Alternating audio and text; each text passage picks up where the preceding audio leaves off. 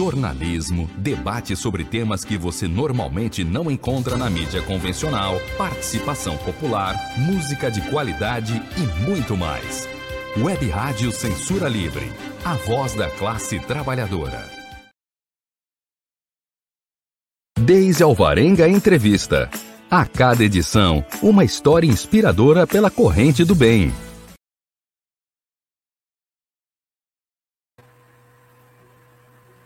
Olá, hoje é quinta-feira, dia 1 de julho de 2021. Eu sou a jornalista Deise Alvarenga e estamos aqui na Web Rádio Censura Livre, a voz da classe trabalhadora, para conhecer uma nova história inspiradora, positiva, de pessoas que pensam e agem para a construção de uma coletividade mais solidária, mais fraterna. É o que a gente chama da nossa corrente do bem que precisa ser sempre enaltecida, incentivada e estimulada. Um olá também ao jornalista Antônio Figueiredo, sempre a postos aqui na parceria e no comando de som e imagem no estúdio da Web Rádio Censura Livre, em São Gonçalo, região metropolitana do Rio de Janeiro. Vocês, como sempre, quem nos acompanha aí, não, não os veem, mas ele sempre faz aquele sinal de positivo, desejando que tudo ocorra bem. A gente agradece e diz que com certeza ocorrerá. Finalmente, nós cumprimentamos o convidado desta edição, o meu colega jornalista e doutorando em cognição e linguagem pela UENF, Marcelo Benites, com quem conversaremos sobre mídia, mídias, mídias alternativas. Desculpa. Olá, Marcelo, seja muito bem-vindo e muito obrigada por conversar com a gente. Olá, Deise. É, Antônio e também aos ouvintes. Tá ótimo. Marcelo, eu vou pedir licença a você e também aos nossos ouvintes e internautas para, antes de iniciar a nossa conversa, a gente informar aqui os nossos canais de transmissão e participação. Então, vamos lá. Você pode nos ouvir aí pelo celular, pelos aplicativos de rádio, como o Radiosnet, através do qual você encontra a Web Rádio Censura Livre, ou no nosso aplicativo próprio através da loja de aplicativos Play Store. Como vocês sabem, tudo gratuitamente. Enquanto eu falo, Antônio, para quem nos acompanha aí ao vivo, tem todas as informações aí na nossa tela de tudo que eu falei aí agora. E você também pode acompanhar o nosso programa e as demais atrações da Web Rádio Censura Livre no site da emissora, que é o www.clwebradio.com www.clwebradio.com, na nossa página do Facebook e no nosso canal do YouTube, que você também encontra facilmente aí digitando o nome da emissora. Então, curtam, sigam, se inscrevam nas nossas plataformas digitais para fortalecer cada vez mais o nosso projeto de uma comunicação mais livre e democrática. Temos ainda o nosso WhatsApp, que também está aí na tela para quem está nos acompanhando, que é o código de área 21 96553 8908. Repetindo, código de área 21 96553 8908. Então, envie aí um comentário, uma pergunta, a gente vai gostar muito de contar com a, a sua interação conosco.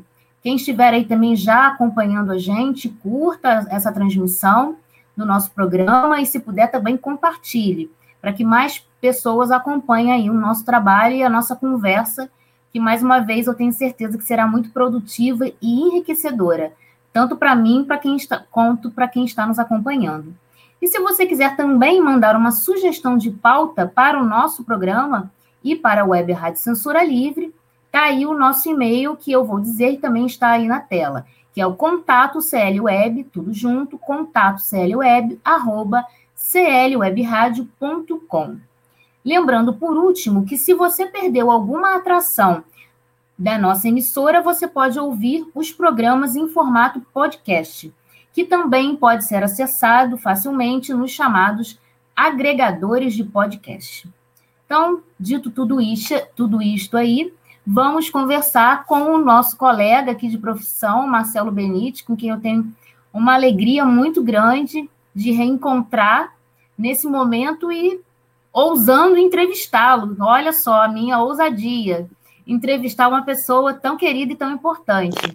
Ele disse para mim que estava até nervoso. Nervosa estou eu, já errei várias vezes aqui na introdução, mas vamos lá. Marcelo, como é de costume aqui no nosso programa, a gente pede para os nossos convidados fazerem uma apresentação pessoal para quem está nos acompanhando. Então, eu te pergunto aí, quem é Marcelo Benites, por favor?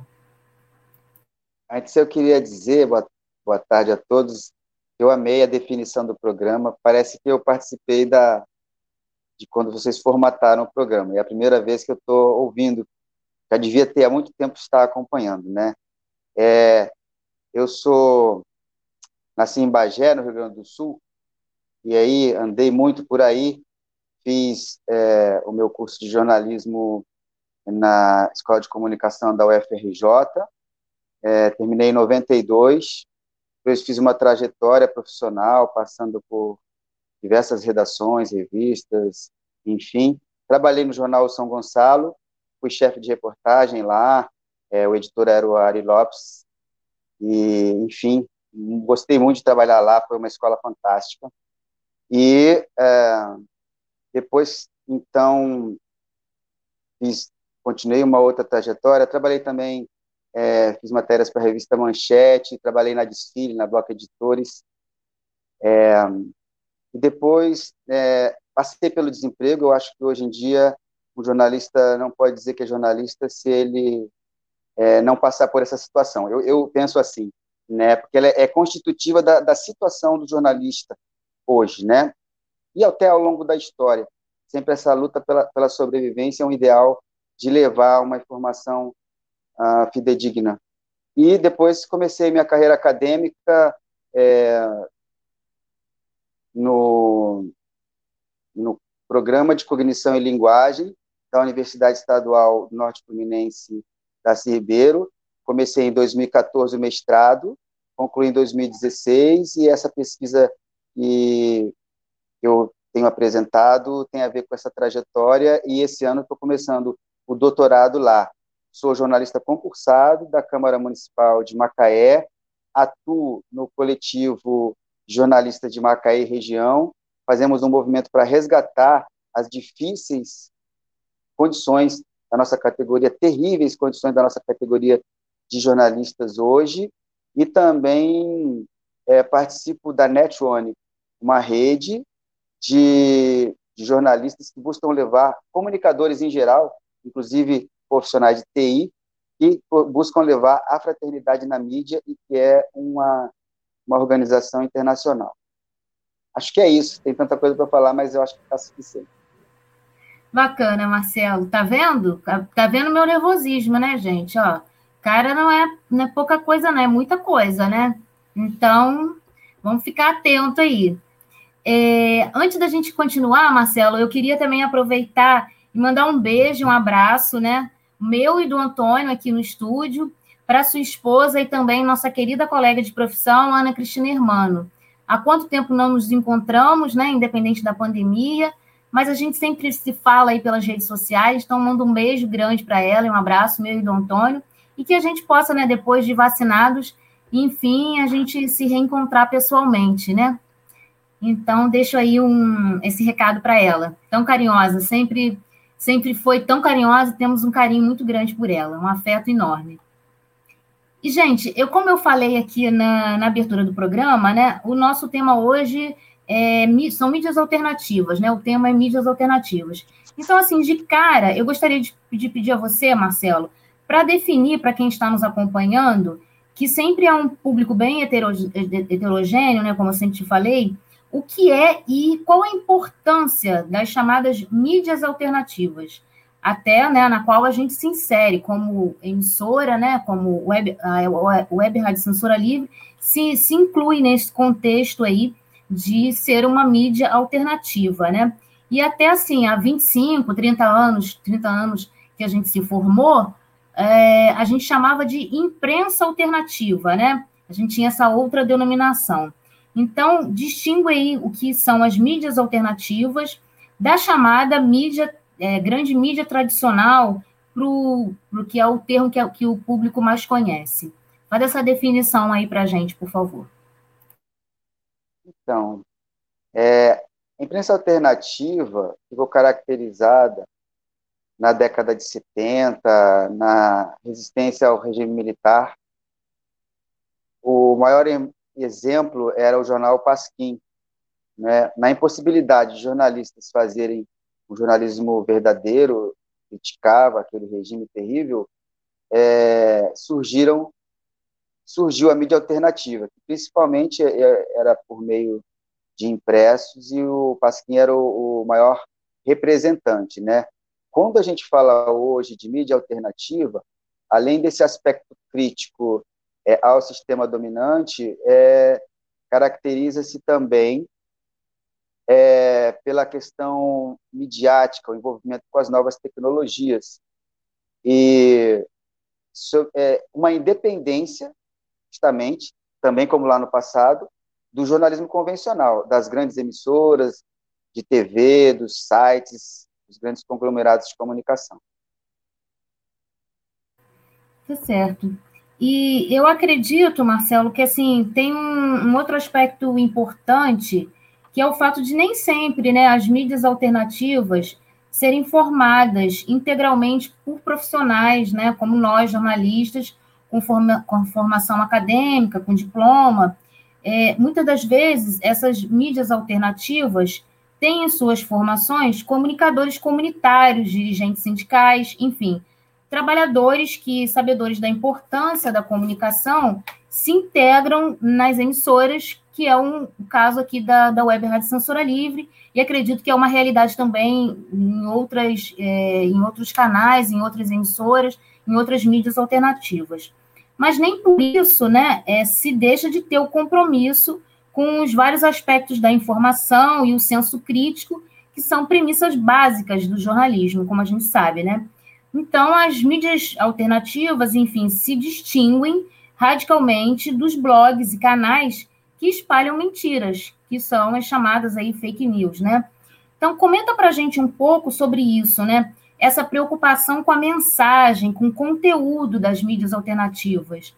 É, mesmo que elas não sejam, como eu disse, né, formadas essencialmente somente por jornalistas, mas é, é uma preocupação o conteúdo que se passa, né, as mensagens é excelente essa distinção, Daisy, é, de mídias operadas por jornalistas, por não jornalistas, da grande mídia. Então, são, estamos falando de três coisas aqui, né?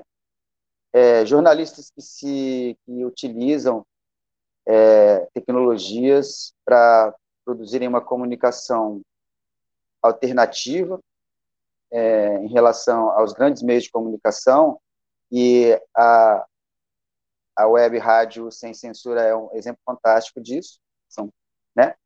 E é, as mídias ocupadas por mídia livristas, mídia, que palavra que vem de mídia livre, ou mídia ativistas, né, ativistas da mídia, é, das mais diversas áreas, com as mais diversas formação, formações, sem formação é, regular qualquer, não é? é? Rádios comunitárias, web rádios comunitárias, blogs, sites, todo tipo de possibilidade que qualquer pessoa pode e tem direito de é, operar, fazer hoje, ser um comunicador hoje com um celular é, ligado à internet, qualquer pessoa pode ser um comunicador, viralizar a informação, é, conforme a importância daquela, daquela informação, aquilo pode atingir uma audiência maior até do que os grandes meios de comunicação. Um exemplo que a gente teve é, foi a mídia ninja, ali nos anos 2013 e até hoje, né? Cobertura que ela fez, por exemplo, dos recentes protestos contra o governo, é, eu não acompanhei tanto quanto foi no 19 de junho, mas no 29 de maio, a capa do Globo, a capa da Folha de São Paulo, a capa do Estado de São Paulo, foi um dos piores momentos do jornalismo brasileiro. Né? Merece um registro histórico, né? Então, é, é esse um comentário que eu tenho que fazer, que eu tenho a fazer.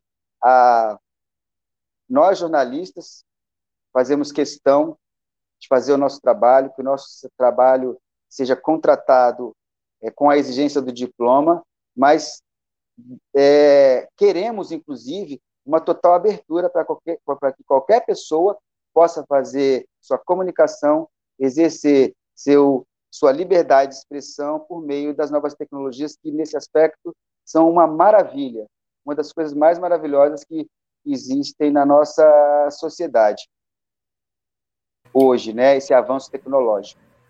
Sim, com certeza. É um instrumento, é realmente um instrumento que a gente tem na mão, né? É, a gente também não pode, se a gente é de uma geração anterior a esse, esse desenvolvimento todo, né? Digamos, a gente vem da imprensa, né? Da, da mídia escrita, da imprensa, né? Que a gente chama, e que hoje é, esse nome se expandiu para mídia, né?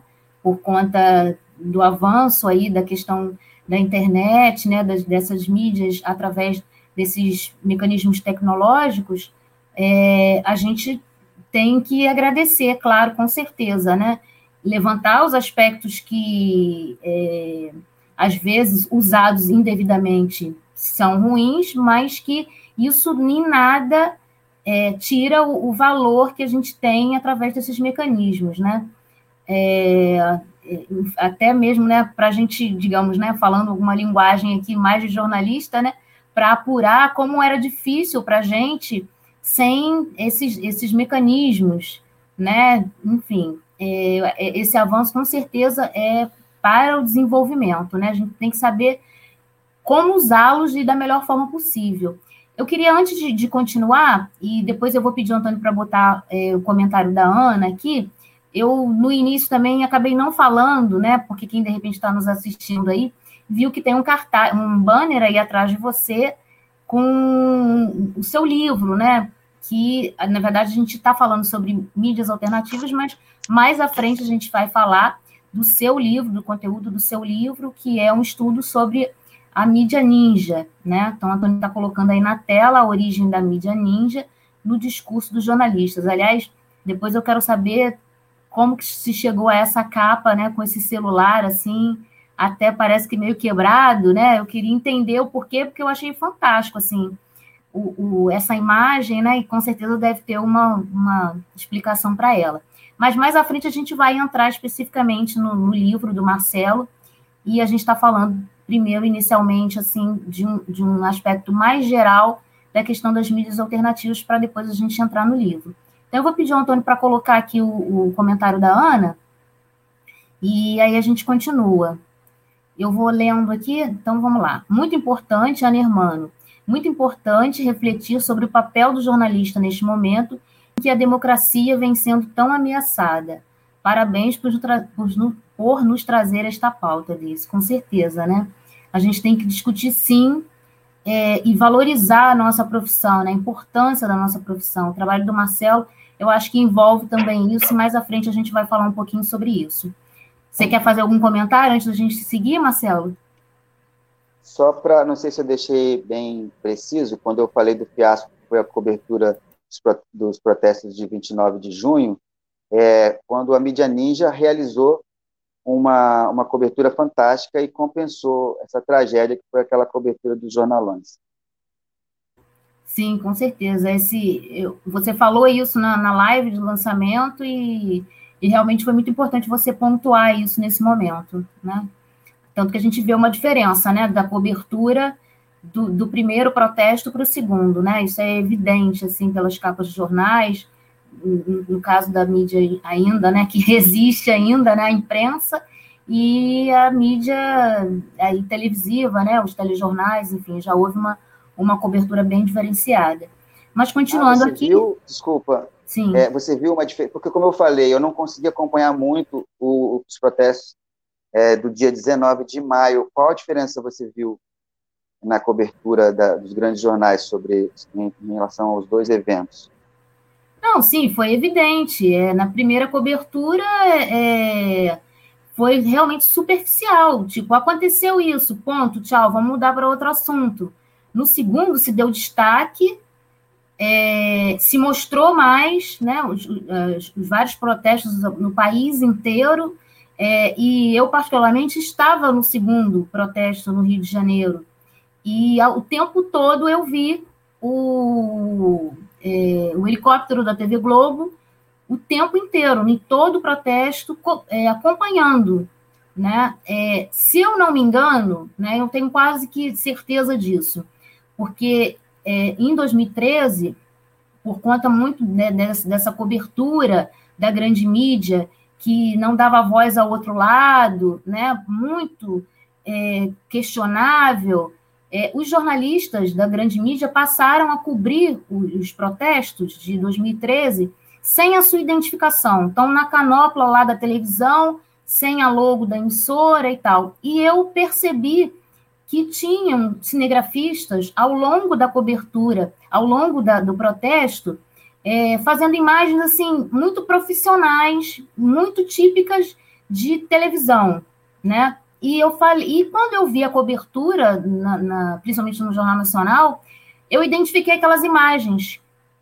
Então, eu acho que mais uma vez eles estavam, né, digamos aí, infiltrados, né, entre aspas, né, sem a sua identificação, por conta até de uma resistência, de uma agressão e tal, mas eles estavam ali também, digamos, no chão. Então, foi evidente, né, evidente no dia da cobertura em si, dos telejornais, e no dia seguinte na, nas capas dos jornais. As capas dos jornais do, do protesto de maio davam outras manchetes, não, não colocavam nem, nenhuma foto dos protestos. E não foram muito diferentes em tamanho, né? Então, uhum. isso aí ficou muito evidente.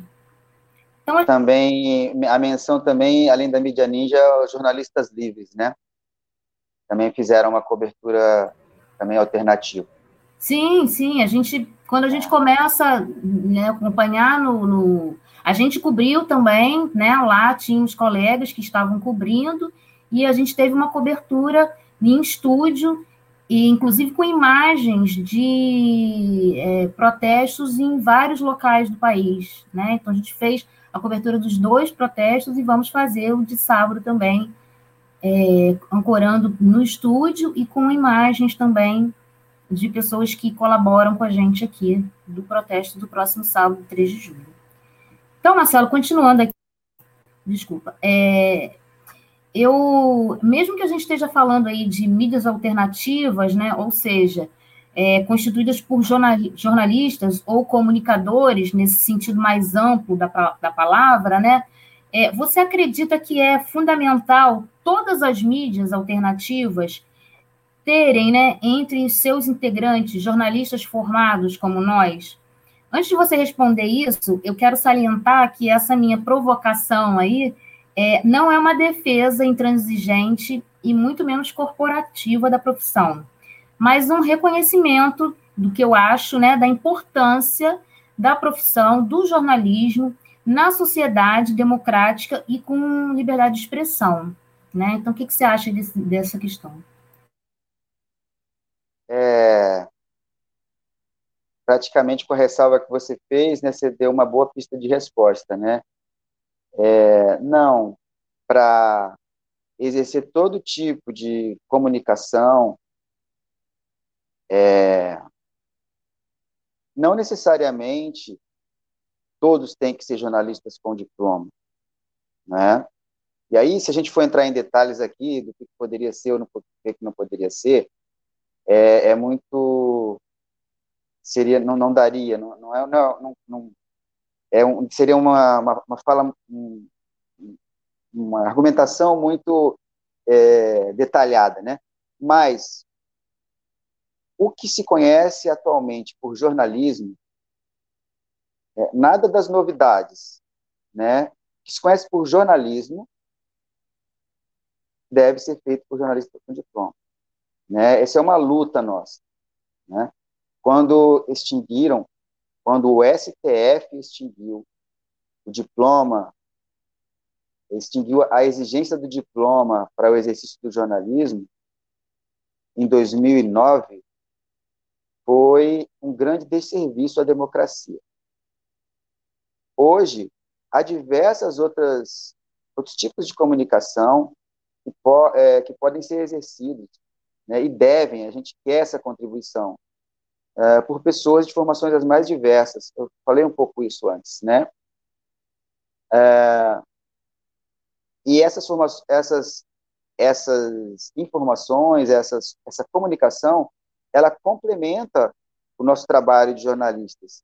Né? Uma transmissão ao vivo de, de um protesto, de determinada situação, e vai pegar ali um detalhe onde nem um jornalista poderia estar, é, é algo preciosíssimo. Agora, só aquilo sendo mostrado, sem uma contextualização, sem um aprofundamento sobre os fatos, é, aquilo se perde como tem algum valor, mas se perde um pouco como informação. E essa contextualização é que o jornalista faz. Esse aprofundamento sobre os fatos, não é? Ele vai ele vai trabalhar aquela comunicação bruta, aquela informação bruta, com técnicas de, de é, técnicas de apuração, técnicas de exposição que conferem algum equilíbrio àquela informação é, oferecida. Eu, eu acho interessante, Marcelo, que nesse aspecto que a gente está falando, é, só lembrando que quem de repente está entrando com a gente agora na transmissão aqui do nosso programa hoje, nós estamos falando do tema mídias alternativas com o jornalista Marcelo Benites, e mais à frente vamos falar com ele sobre o, o livro dele sobre a mídia ninja, né? Então a gente primeiro está falando na primeira parte assim mais genericamente da questão das mídias alternativas para depois a gente falar um pouquinho do livro dele, que tem tudo a ver nesse contexto, né? Digamos, é um exemplo aí desse contexto das chamadas mídias alternativas. Então, Marcelo, eu, nesse aspecto que você falou aí, da importância da gente ter nessa constituição aí das mídias alternativas um jornalista formado e tal, e não necessariamente apenas ser, ser, ser constituídas, essas mídias serem constituídas por jornalistas, tem dois conceitos aí do, do senso comum, do, das pessoas leigas, que elas falam muito, né? E que eu acho que é importante desmistificar isso para as pessoas. O tempo todo eu ouço isso, e todas as vezes que eu ouço, eu tenho a oportunidade de esclarecer um pouco, né? Que eu acho que isso, faz, isso ajuda muito as pessoas entenderem isso que a gente está falando, da questão da importância do jornalismo, né? Para a democracia, para a liberdade de expressão, aquilo que eu já, já até ressaltei aqui no início e você comentou, que são dois conceitos em relação à, à verdade, né? A verdade dos fatos e a objetividade. Eu acredito que esses são dois grandes mitos dentro do jornalismo para as pessoas e que a gente tem que esclarecer, a gente, que a gente tem a obrigação de esclarecer isso, né? Você tem como dar uma pincelada aí sobre isso? Sim, que bom. Que bom falar sobre isso. É, a verdade não existe, né? É, claro, existe. Porém, é impossível que uma pessoa só, isso até no plano da comunicação humana, interpessoal, todo tipo de comunicação, impossível que uma pessoa só expresse toda a verdade. É, em termos, sobretudo, de comunicação social, mais ainda, que um veículo exprima toda a verdade, né? Eu acho que a pessoa que recebe informação por meio da mídia deve perder certa ingenuidade de querer acreditar só num veículo, de achar que determinado comunicador só é, vai dizer o que, o, que, o que ela deve pensar ou fazer, né? Precisamos atingir uma maturidade, né? Lá no iluminismo, Kant dizia, filósofo Kant, ousa saber, né? ouse pensar por si, faça a sua análise dos fatos, faça esse esforço, não é fácil, não é uma, é uma das coisas mais difíceis, porém é uma das coisas mais nobres a, a fazer hoje. Então, a verdade, né? Nietzsche dizia, não há verdades, só versões. Né? E aí a gente tem que tomar cuidado para perceber que essa afirmação se refere é, ao que se diz, é, a, a, que uma pessoa consegue expressar, não a que não exista uma verdade, a que não exista, por exemplo, o bem. Não, há o bem e há a verdade. Só que devemos ter a humildade de saber que não possuímos somente a verdade. A sabedoria do bom senso já revela isso, não é? Ninguém é dono da verdade. Às vezes a gente fala, repete isso, mas na vida a gente não a gente não coloca isso em prática no nosso relacionamento com as pessoas, né? Você vê que tudo tem a ver vida na mídia e vida pessoal, tudo tem a ver precisamos buscar ser verdadeiros sem ter o orgulho de achar que temos a verdade total, né? É verdade. Agora, objetividade. É... Alguém dando, mandando um abraço, obrigado. É...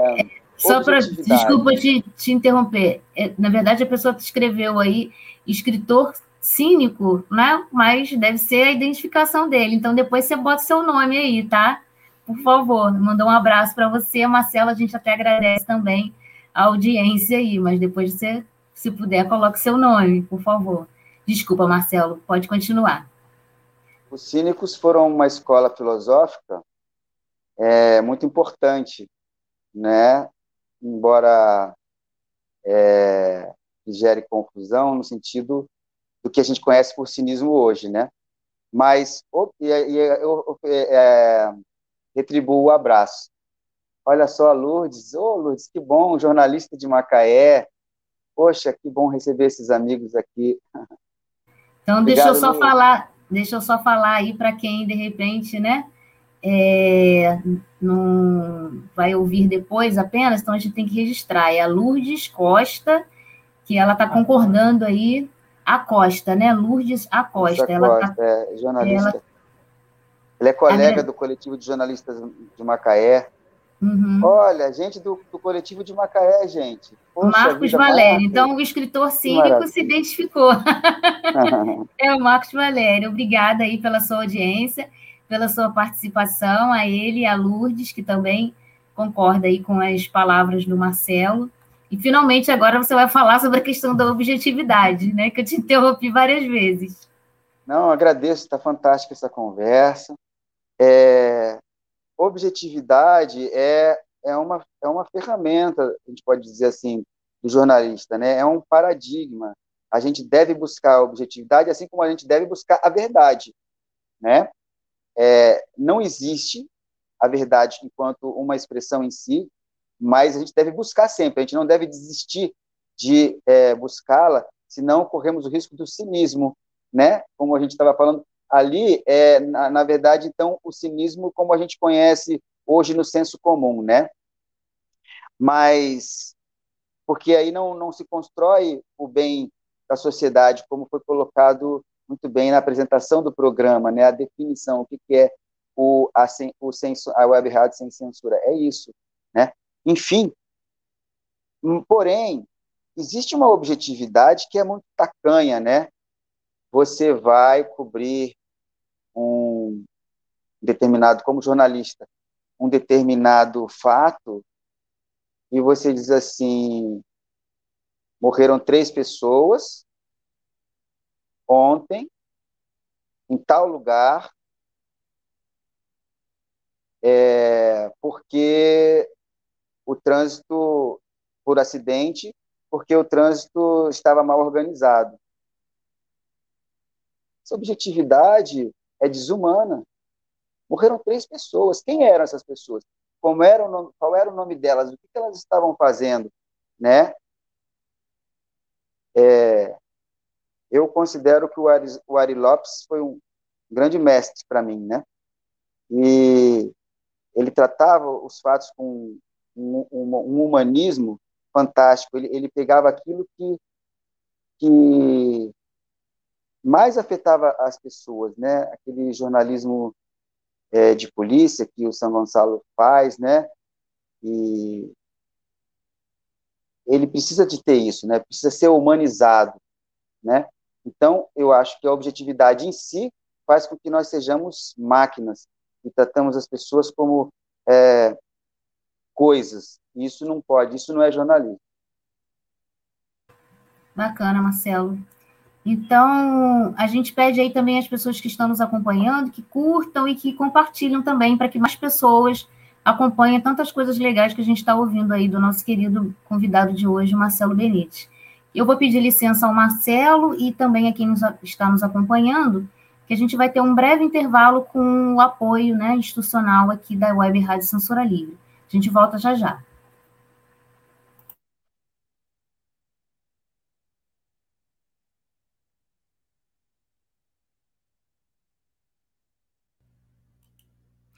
Para manter o projeto da Web Rádio Censura Livre, buscamos apoio financeiro mensal ou doações regulares dos ouvintes, já que não temos anunciantes, não temos propagandas de empresa e não recebemos recursos de partidos e políticos.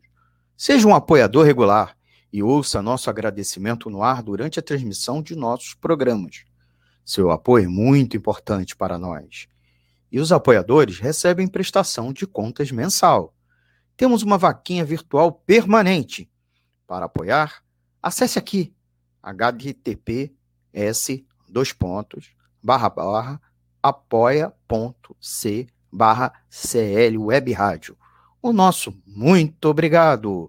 Web Rádio Censura Livre, a voz da classe trabalhadora. Então, estamos aqui na Web Rádio Censura Livre, hoje ou conversando com o jornalista Marcelo Benite sobre mídias alternativas, e agora nessa segunda parte do programa a gente vai falar sobre o livro dele, sobre a, o coletivo Mídia Ninja. É, infelizmente, eu acho que ele, a conexão dele caiu, então a gente vai continuar aqui falando da questão do apoio, é, agradecendo aí a participação, o Marcelo está voltando. Então, nesse momento que a gente divulga o apoio à Web Rádio Censura Livre, não, tranquilo, Marcelo. Só vou ressaltar aqui que após o apoio, a gente sempre fala, né? Sempre faz um agradecimento especial às pessoas que nos apoiam mais regularmente, porque nós somos uma emissora, né? Como disse no apoio, nosso querido Almir César Filho, nosso colega aqui da rádio e apresentador do Economia é Fácil é, nós somos um, uma emissora sem fins lucrativos, todos nós, comunicadores, que apresentamos programas aqui, fazemos voluntariamente, não temos remuneração e contamos com esse apoio das pessoas que nos ajudam para pagar os nossos custos aqui de transmissão, todos os custos que nós temos para manter a emissora no ar. Equipamento, luz, internet, enfim, todos os nossos custos.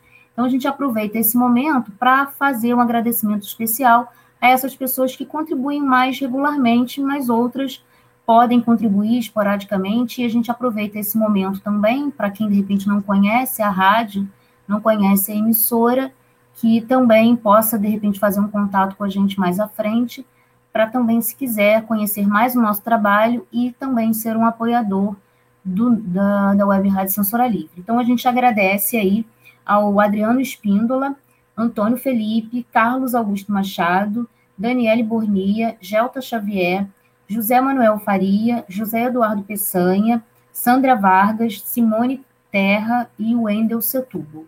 Antônio está colocando aí na tela, para quem está nos acompanhando, mas a gente também vai falar. Aí está agora a nossa vaquinha virtual, que fica no Apoia-se, é apoia.se é, barra CL Web Rádio, você acessando aí a vaquinha virtual, você também pode dar a sua contribuição, ou então na conta Bradesco, que é a conta da Web Rádio Censura Livre, agência 6666, quatro vezes o número 6, número, número da conta 5602-2, também está aí na tela, conta corrente, e o CNPJ, se a pessoa precisar, é o 32 954.696 barra mil ao contrário, traço 81. Então, esses são os nossos dados. E lembrando também, né, do nosso WhatsApp, que a pessoa pode também fazer algum contato com a gente, que a gente esclarece melhor para que possa nos apoiar. Então, tá aí na, na tela o código de área 21, nosso WhatsApp, 96553-8908. É isso. Marcelo, a gente vai continuar o nosso papo aqui e agora finalmente falando aí do seu livro, né? da mídia ninja. Então, o seu livro, fruto aí da sua dissertação de mestrado na Universidade do Norte Fluminense, é o ENF, que fica na minha cidade natal, Campos dos Goitacazes. Antônio coloca aí na tela né, o nome do livro, a capa do livro, A Origem da Mídia Ninja no Discurso dos Jornalistas. E como eu disse, tem uma, uma imagem assim sugestiva, né, porque a gente desperta a nossa curiosidade, um celular que parece que a tela está meio quebrada aí, então a gente vai entender o porquê isso.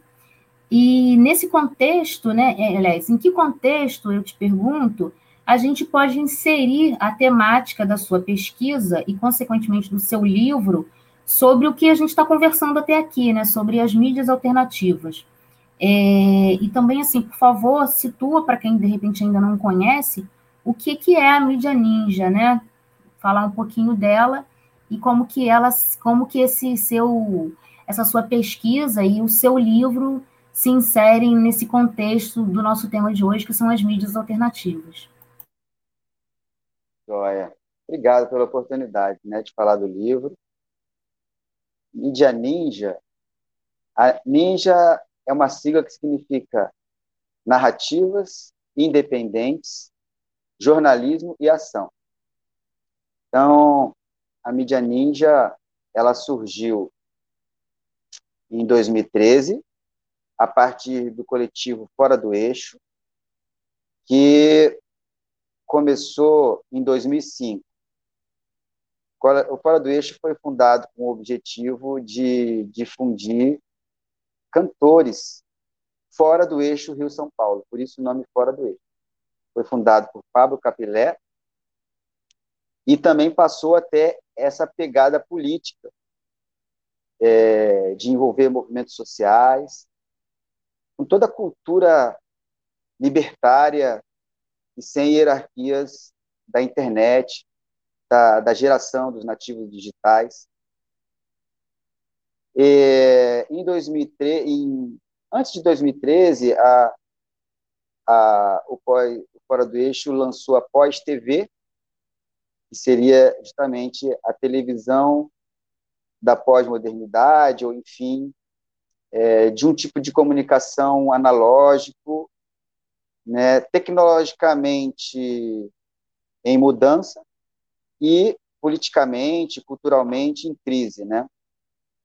A pós-TV evoluiu para a mídia ninja, que estreou em 2013 no Fórum Social Mundial da Tunísia, né? Esse importante evento social que começou aqui no Brasil, em Porto Alegre. É,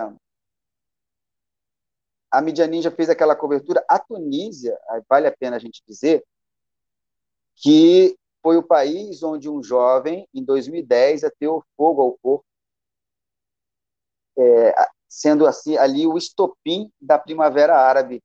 Governos caíram na, no Oriente Médio em manifestações convocadas pela internet.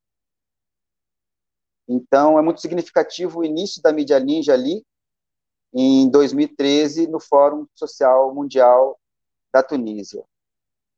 A, a mídia ninja prosseguiu sua cobertura, é, cobriu, por exemplo, o, o julgamento dos réus de um assassinato de dois ambientalistas. Então, sempre essa pegada social. Cobriu a Marcha das Vadias, eventos em defesa da, da mulher, que usavam essa ironia para defesa da, das mulheres contra a violência. E, por fim, estreou nas manifestações de 2013, em junho. Né? Qual a relação das manifestações de 2013 com a Primavera Árabe? Protestos convocados pela internet. Também uma grande relação com outro evento midiático concreto, mas também muito articulado na mídia, nas novas mídias, o que o pai Wall Street. Então, está, estão as manifestações de 2013 nesse contexto de é, movimentos sociais que se apropriam das tecnologias. Essas tecnologias que, a princípio, são propriedade de grandes setores econômicos, políticos, agora está ao alcance das pessoas comuns. Isso é uma revolução. Existe uma revolução tecnológica, uma revolução cultural, uma revolução social. Ela está acontecendo, fazemos parte dela. Ela já assumiu novas formas desde 2013 até hoje, mas a mídia ninja surgiu ali.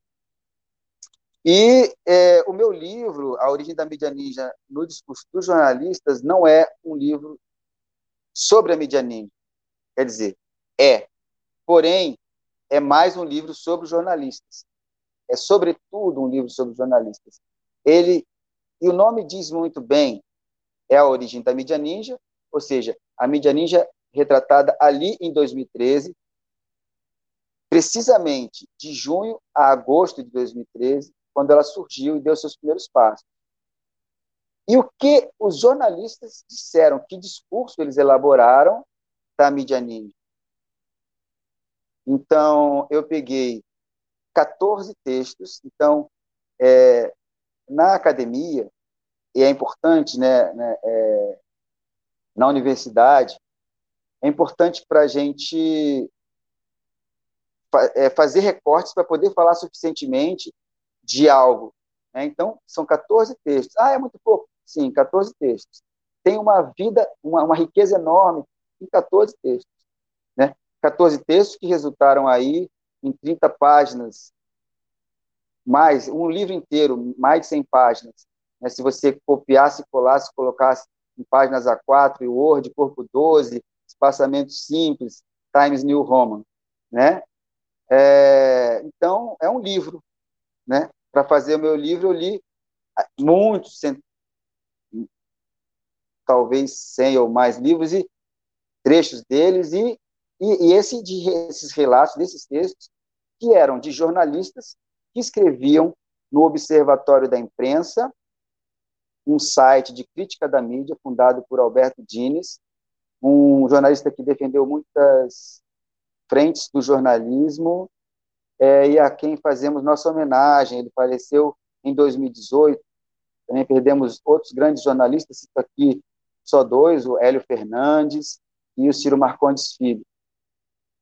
Enfim, desse, desses 14 textos ao qual eu apliquei a metodologia acadêmica da análise do discurso, que consegue muitas vezes revelar por detrás dos fatos aquilo que aquela pessoa, aquela instituição não queria dizer, é, e também com um estudo breve sobre a história das tecnologias da informação, desde lá da mitologia, quando Prometeu é, entregou o fogo ao ser humano, né? roubou o fogo aos deuses, entregou ao ser humano. Aí, a partir o ser humano pôde é, dominar, é, produzir armas, dominar a natureza e também dominar outros seres humanos. Desde lá, foi sempre a mesma história, a tecnologia a serviço dos serviços das coisas culturais, sociais, para o bem e para o mal. Fiz esse estudo, depois até chegarmos à internet, e depois fiz um breve estudo da história do jornalismo. Dessas três reflexões, os textos do Observatório da Imprensa, o estudo das tecnologias o estudo do jornalismo brasileiro, resultou um jornalista, e aí eu defini um papel, com identidade fragilizada, discurso fragmentado, desarticulado como categoria e autoestima embaixo. Então é triste, né? E a realidade é essa. Não sei se a, se a Deise não concorda, é, pode falar, né? Mas, enfim, até esse perfil pode ser questionado, né? A gente pode fazer isso mas esse foi o perfil que eu encontrei e eu sou muito convicto é, da validade dele. E, porém, tem um outro elemento desse perfil. Esse jornalista ele é convicto de sua vocação a defender a democracia com seu ofício. O jornalismo serve à democracia. Ninguém que resolveu fazer jornalismo pensava outra coisa, né? É, agora, as decisões que essas pessoas jornalistas tomaram depois, né, e que não são coerentes com a democracia, fogem, fogem ao controle. As decisões são pessoais, né, são decisões éticas pessoais. E o, o, eu tenho um objetivo com esse livro, é chamar os colegas, chamar os colegas para participar de um movimento de resgate da nossa profissão. Vamos resgatar a exigência do diploma. Vamos nos articular profissionalmente. Não acreditamos no sindicato? Tá bom, então vamos nos organizar em coletivo, vamos nos organizar em associação. Sozinhos não vamos conseguir. A nossa profissão é muito necessária. Não é que a gente pode fazer isso, a gente tem que fazer isso. O terrível momento que o Brasil atravessa, com, eu devo dizer, o nosso presidente tão ineficaz, é, uma pessoa desumana. É a gente e com todo o poder que ele tem e a influência que ele tem e, e, e um mal que há também não só no Brasil. O Brasil, infelizmente, está é, é, galgando talvez é, a, a, pior posição entre os regimes, entre os governos é, liderados é, por, por pessoas autoritárias, né? Então eu chamo os colegas, Marcel, ex-vereador de Macaé, é, jornalista da Resistência, Marcel Silvano, que maravilha contar com você aqui, é um orgulho, meu quase xará. Bem-vindo. É, então, eu, eu, eu, eu quero que meu livro esteja a serviço dessa, desse movimento. E vamos buscar também uma reinvenção profissional que não seja a reboque do mercado, a reboque da, do impacto tecnológico. A tecnologia deve estar a nosso serviço e não nós é, a serviço dela. Uma reinvenção profissional, vamos ser empreendedores, mas vamos valorizar nosso serviço, que não seja. Quanto mais o jornalista se aperfeiçoa, mais ferramentas ele domina, menos os, os empresários, os contratantes, as pessoas físicas que contratam jornalistas querem pagar por seu serviço, mais o jornalista se aperfeiçoa e menos o seu empregador quer lhe dar um salário digno, quer que ele trabalhe 10 horas, 12, tirando o trabalho de outros três colegas. Vamos acabar com isso. Então, é, eu quero que o meu, meu, meu livro sirva para aprofundarmos essa identidade e depois darmos um outro passo, é, do qual eu poderia falar também aqui, para tornar essas lutas é, como conquistas concretas. Marcelo, é impossível discordar de qualquer coisa que você tenha falado, pelo contrário, é digno de esse, essa fala sua agora, desses últimos minutos, é como se a gente é, pudesse, ed, precisasse editar, colocar para replicar. Porque, mesmo eu não tendo lido o seu livro, que eu vou ler, e que eu já agradeço, porque você vai me enviar, fiquei muito feliz pelo seu presente, porque realmente é um presente que eu vou ganhar. O seu livro já é um presente para todo mundo. E, e, e não é um, um, livro apenas, gente, para os jornalistas. Eu acho que quem não é jornalista também pode lê-lo para entender o que a gente está falando, a importância desse resgate. E o que eu falei para você é muito real. É um alento ouvir é, e saber que tem pessoas como você e muitas outras que pensam como a gente, que pensam como, como, como eu e como o Antônio, que estamos aqui nessa resistência, na Web Rádio Censura Livre, e tem outros. Então, é, é extremamente importante. E tudo que você, que você falou é você não tem, talvez você não tenha dimensão da importância do que você falou. Porque, sabe, dá uma garra para gente né, uma força, uma coragem, que a gente anda realmente muito desanimado. Com uma estrutura que a gente vive, na estrutura desse país que a gente vive, que a gente queria uma realidade completamente diferente, e especificamente para nossa profissão, porque a gente é profundamente identificado com aquilo que a gente faz. A gente não escolheu o jornalismo à toa, a gente é identificado com, com o jornalismo. Então, eu quero, eu quero agradecer muito as pessoas que estão aqui com a gente e que são pessoas que você trouxe, que são pessoas do Norte Fluminense e que eu ontem comentando com o Antônio, falando, olha, a partir do, do trabalho do Marcelo, da live que eu assisti, tanta gente, quanta gente legal tem lá resistindo e atuando, porque a gente está falando de capital aqui, de Rio de Janeiro, de Niterói e São Gonçalo, e tem uma, uma galera muito legal fazendo um trabalho. Então, eu agradeço demais ao Erbin, que está acompanhando aí com a gente. Realmente é um bate-papo muito importante. Muito obrigada. Espero que você continue acompanhando a gente em outras oportunidades.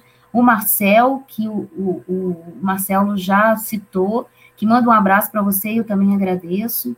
E a gente tem um outro comentário aqui da Lourdes, novamente, a Costa, que ela diz, né, como membro do coletivo de jornalistas de Macaé e região, tenho orgulho de conviver com um profissional do seu gabarito, Marcelo Benites. Faço questão de obter um exemplar do seu livro, tá? É isso mesmo. Você está completamente coberta de razão, Lourdes. E, e, ela diz aí, né, que estamos juntos na luta em resgate ao nosso diploma de jornalista. Bacana. E o nosso querido Almir César Filho, que está de volta aí conosco. Vacinado. Né, vacinado, né, curado e vacinado, porque né, passou também um aperto, infelizmente, mas superou. Não, então é uma vida que é muito cara para gente, né? Então, Almir, um beijo enorme para você. E já já você está de volta aí com a gente na Web Rádio Censura Livre. E ele diz também, né, a mídia alternativa é um dos meios em que a vanguarda da classe trabalhadora e setores oprimidos tem para dri driblar o bloqueio midiático da burguesia. É exatamente isso. Né? A gente está aqui nessa resistência mesmo, de mãos dadas. Marcelo, a gente está indo para o final né? E, e na verdade, assim, é, eu queria te dizer isso, eu queria até me apropriar de uma fala do professor Sérgio Arruda na sua na live de lançamento, né? Quando ele disse uma coisa assim fundamental para mim, que me chamou muito a atenção e eu me identifiquei profundamente, né? Que ele disse que a mídia alternativa é a resistência do jornalismo autêntico, mais real e próximo da, da função e da importância né? Então, me senti realmente muito contemplada com essa declaração dele, e é exatamente o que a gente sente aqui fazendo esse trabalho na Web Rádio Censura Livre, e que né, tantas outras emissoras, tantos outros coletivos também resistem no, nesse jornalismo, né, com, com J maiúsculo, que a gente tem orgulho de fazer. E que agrega também os comunicadores, né, esses comunicadores populares, essas pessoas, esses trabalhadores de forma geral que se agregam, né? Então a gente está indo para o final e eu queria que você, é, Antônio está me chamando a atenção aqui porque eu já até já fiquei emocionada. Então para gente, ó, o link aí do livro do Marcelo, é, www está nos, tá, está nos comentários e ele também eu estou falando aqui que é releiturasemcomunicação.com.br as pessoas podem e devem adquirir esse livro, né, para a gente, sabe, ter conhecimento e se unir cada vez mais, né, numa resistência e numa luta prática também, né?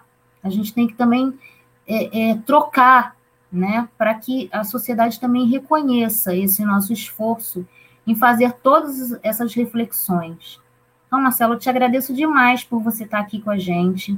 Espero que esse seja só um começo, um, um, recomeço né, da nossa ligação com você, com a Ana, que você possa estar aqui com a gente em outros momentos. E quem sabe, né, até fazendo um programa aqui com a gente, a gente, ó, a gente vem aqui e a gente laça. Coisa, né, gente boa que pensa como a gente, a gente laça. Deixei a ideia, hein? Fica a dica aí, como diz aí a, modernidade, né? A gente tem que estar antenado na modernidade. Então, te agradecer demais, deixar aí a última fala para você. E é isso.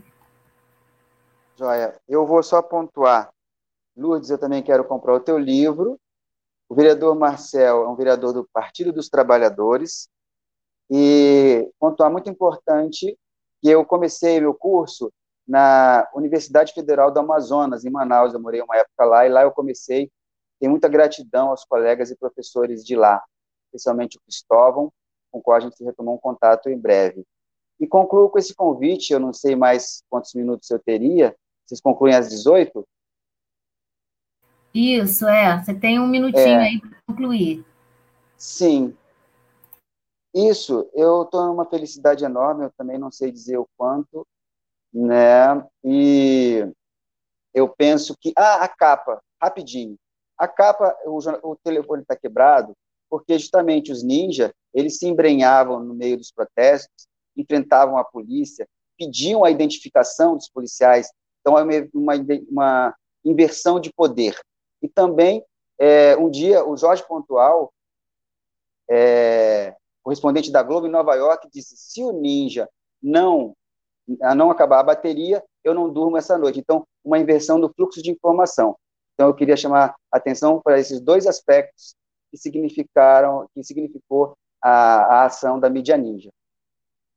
Desculpa, só mencionar os três personagens, os dois personagens, Pablo Capilé, Bruno Torturra e Felipe Peçanha, grandes personagens da mídia ninja. Devemos fazer esse, essa, reconhecimento. Bacana. Tomara que esse Peçanha aí seja meu parente, com dois S, porque apesar de eu ser Deise Alvarenga, eu também tenho Peçanha, que é um nome muito popular lá na nossa terra de Campos dos Goitacazes. Ana Hermano, um beijo para você. Você deixou mais um recadinho aí, diálogo muito proveitoso e que reforça as lutas dos jornalistas, com certeza, estamos juntos. E o, é, agora eu me esqueci o nome dele, é Marcos Aurélio, né? Marcos Valério. Marcos Valério, perdão. É, muito boa conversa, parabéns aos realizadores, participantes ao Marcelo. Também agradeço demais aí sua participação, na sua audiência, Obrigado. sua participação. Marcelo, beijo enorme para você, para Ana. Enriquecedor demais para a gente, para eu acho que para todo mundo que acompanhou. E como eu disse, que seja um, um recomeço aí desse, dessa nossa convivência, que né, teve uma lacuna aí, mas é, eu acho que nada é por acaso, né? Então a gente vai continuar aí mais próximo ainda. Sempre estivemos, mas eu acho que a gente tende agora, né, a ficar mais próximos a partir desse seu trabalho que é um alento para a gente, né? E, e, um gás muito grande, né? Eu vou sim, devorar seu livro quando ele chegar aqui. Obrigado. É, abraço a todos os ouvintes, ao Antônio, a você. Parabéns pelo excelente trabalho. Parabéns para você também, tudo de bom, tá? Saúde, tchau, alegria. Tchau. E para quem nos acompanha, sempre o recadinho aí da que a pandemia não acabou, precisamos manter aí os cuidados, resistir, lutar. E é isso. Até a próxima, até uma nova história da nossa corrente do bem. Obrigada e até a próxima. Fiquem bem. Tchau, tchau. Tchau, tchau. Fiquem bem.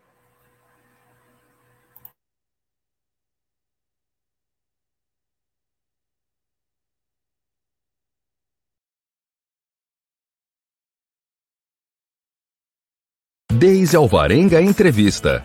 A cada edição, uma história inspiradora pela corrente do bem.